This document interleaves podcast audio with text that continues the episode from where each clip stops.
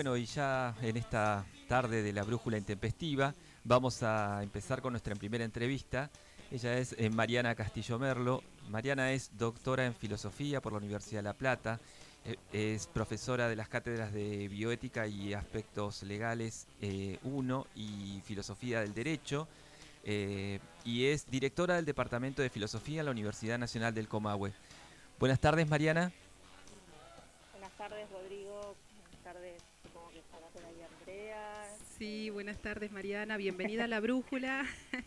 Bueno, Querida Mariana. Gracias. Y también está Lorena, que es una de nuestras estudiantes del profesorado. Bueno, hola Lorena y hola a todos y todas las que nos estén escuchando. Bueno, bienvenida Mariana. Eh, bueno, gracias por estar acá en esta tarde tan especial, porque está, es para, para quienes estamos en, el ámbito de la filosofía y quienes amamos en algún sentido la filosofía. Eh, este es un día especial, digamos, más allá de que no es el único día que uno conmemora o, eh, festeja respecto o celebra respecto de la filosofía, pero bueno, el que esté esta fecha es un motivo ideal para generar espacios de encuentro como este, ¿no? Así que bueno, queríamos hacerte algunas preguntitas, Mariana, y en relación a esta, a esta fecha importante, ¿no? ¿Cuál fue tu encuentro con la filosofía? ¿Cómo fue ese encuentro? Eh, bueno, parece, yo le decía a Rodrigo cuando me decía, parece como la paparazzi así, de confesiones, De, una filósofa.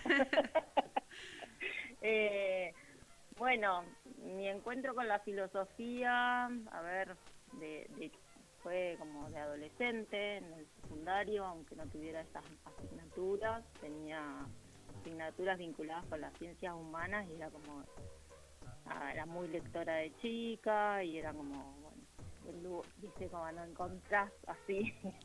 Eh, además estuvo como mediado por una por un noviecito, ah.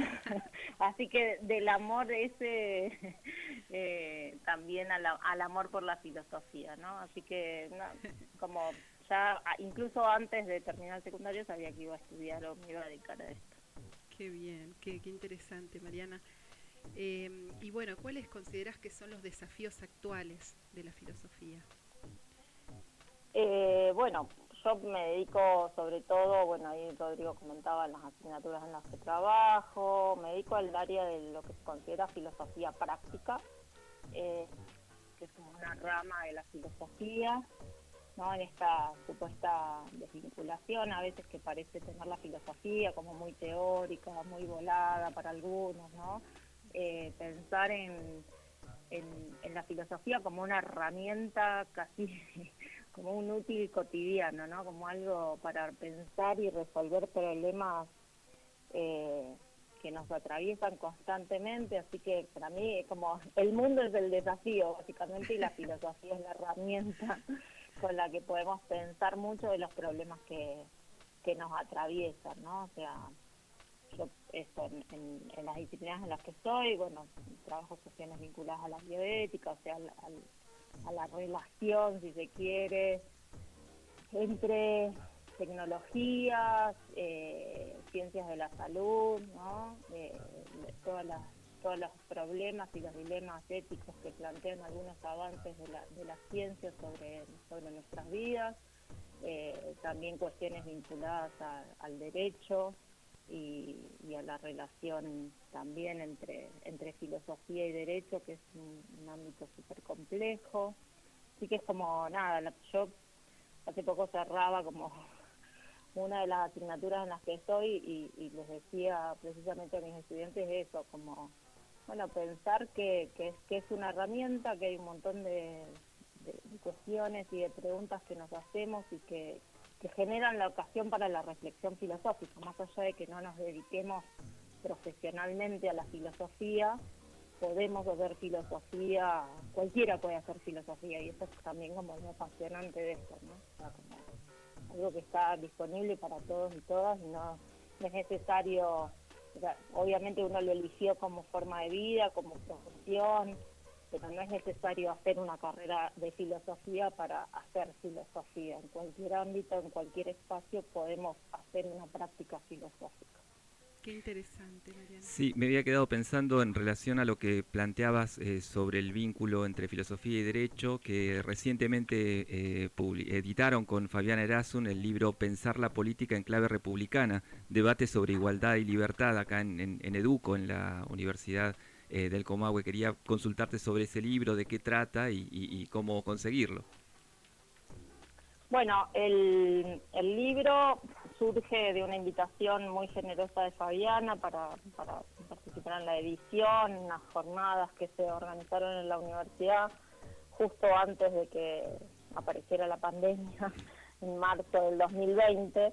Así que eh, de alguna manera fue una invitación a, pensar en problemas que, que también que nos atraviesan que venimos como rondando a partir de una clave republicana que si bien no es el ámbito en el que nosotros estamos como insertos y no es, no es, no es mi especialidad, pero sí pensar en tópicos comunes que atraviesan también todo el libro, los 10 capítulos que lo componen y demás, que tienen que ver con los derechos humanos, con el feminismo, con opciones para pensar precisamente las desigualdades que nos atraviesan, ¿no? Como pensar el lugar de las utopías, pensar el lugar de herramientas como la renta básica como posible solución a alguno de los problemas. Eh, fue la verdad que una experiencia hermosa, con, con un montón de complejidades, claro, porque fue pensar en producir un libro en, en pandemia, que no fue una tarea como muy fácil, pero es también el desafío de, de, pensar nuestro presente desde las humanidades, ¿no? O sea, porque el libro está compuesto por, por distintos artículos y, somos varios los autores de esos artículos eh, que vienen del ámbito de, las ciencias políticas, de la historia, de la filosofía, ¿no? Y un término, digo, esa tradición republicana que a veces aparece como... Eh, muy muy bastardeada, ¿no? muy cuestionada, sí. Eh, claro, o sea, uno, uno escucha republicanismo y, ¿no? y son estos republicanos Morondanga, la republiqueta, o sea, un montón de, de, bueno, hoy, sentidos. Hoy, hoy, hoy este, sorteamos la República de Platón para no estar fuera de foco. Bueno, claro. bueno, pero claro, son, o sea, son sentidos que también hay que, o sea, que resignificar, sí. claro, que hay que de alguna manera volver a apropiarse y, ver qué significan esas tradiciones, ¿no? Porque incluso la tradición republicana o sea, es como, muy de derecha, pero también muy de izquierda. Entonces ha tenido como eh, defensores de ambos bandos y entonces eh, también pensar en qué significa esa república y cómo imaginamos esa república, ¿no? Porque un poco la la idea del libro es esa, eh, ofrecer herramientas para eh, precisamente pensar nuestro presente y de alguna manera encontrar herramientas para pensar o, soñar nuestro futuro también. ¿no? Buenísimo eso. Bueno, gracias Mariana por, eh, comentar. El libro está en acceso abierto en el repositorio digital de, de la universidad, que también es como una política de, digo, de esto, de que lo que hacemos al interior de la universidad llegue a todos y todas. Claro. está disponible con... Para descargarlo, digamos. Claro, se puede descargar gratuitamente. Buenísimo.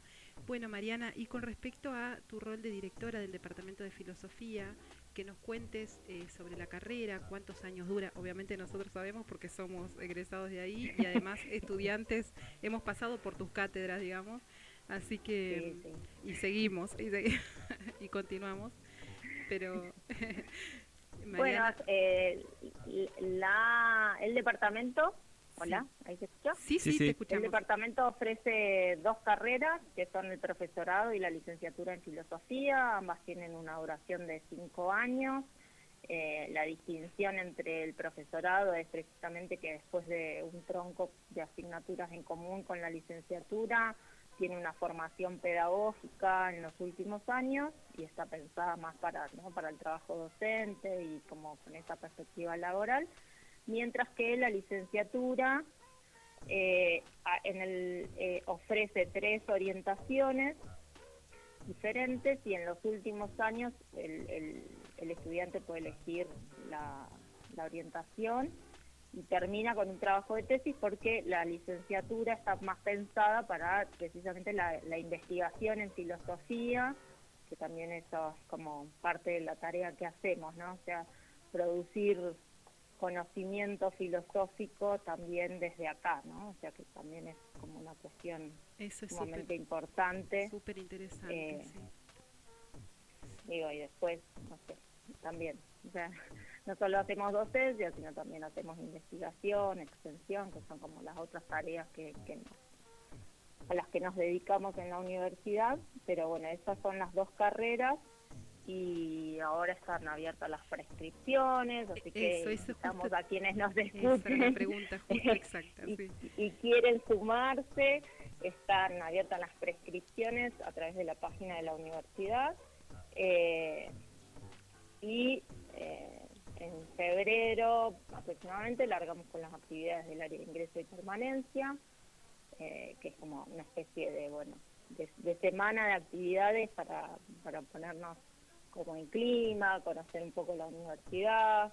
Eh, todavía estamos o sea, como en una situación como bastante particular, porque suponemos que en algunas en algún sentido se podrá volver algo así como una presencialidad, pero todavía no están como demasiado claras las lo que nos deparará marzo del 2022. Pero bueno, la invitación está hecha para los que quieran sumarse a la carrera. Es, la verdad, uno ama esto que hace, así que nada. Y, lo transmite, qué bueno. La recomendamos enfáticamente. Enfáticamente, así es. Sí, sí, Mariana, así que bueno, eso también era parte de la entrevista, queríamos saber también el tema de las inscripciones para difundirlo en la radio y, bueno, de nuestra parte agradecerte, en especial, bueno, yo eh, te tengo un cariño enorme, a mí me gusta decirlo cuando, cuando tengo la posibilidad de decirlo. Eh, sos mi directora de tesis, así que ahí vamos con Zambrano. Ahí vamos, ahí vamos. queda un trabajito por delante, pero bueno. Ahí, pero ahí vamos.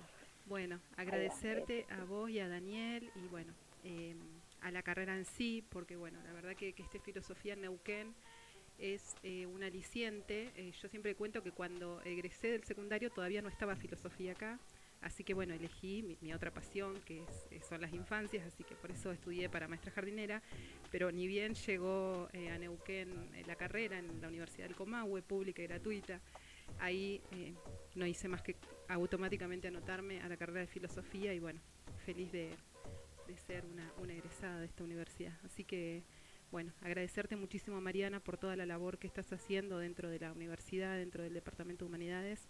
Y dentro de las cátedras. Y dentro de las cátedras, sí. Bueno, gracias a ustedes por la invitación. Eh, estamos como, eh, nada, en estas fechas como el cumpleaños, ¿no? O sea, como la cosa de el, ánimo festivo de, de, festejar eso que hacemos, a eso que le dedicamos nuestra vida. Eh, yo además tengo la fortuna de que la carrera, además de, todas las cuestiones académicas, me regaló el amor de mi vida, así que estoy completa. La verdad que eh, también la, filosofía es eso, ¿no? Y, poder compartir y además eso, los vínculos que se generan, o experiencia universitaria o sea, cierra por todos lados, digamos, filosofía, vamos a decirlo así. vamos. Básicamente eso.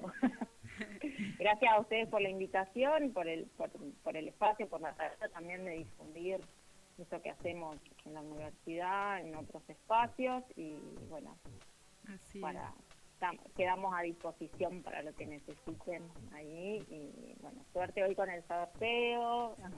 Un, libro esencial también. Un libro, sí, la verdad que sí, totalmente.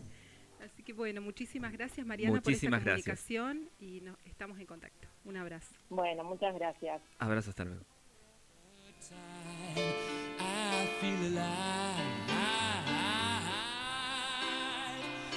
the world.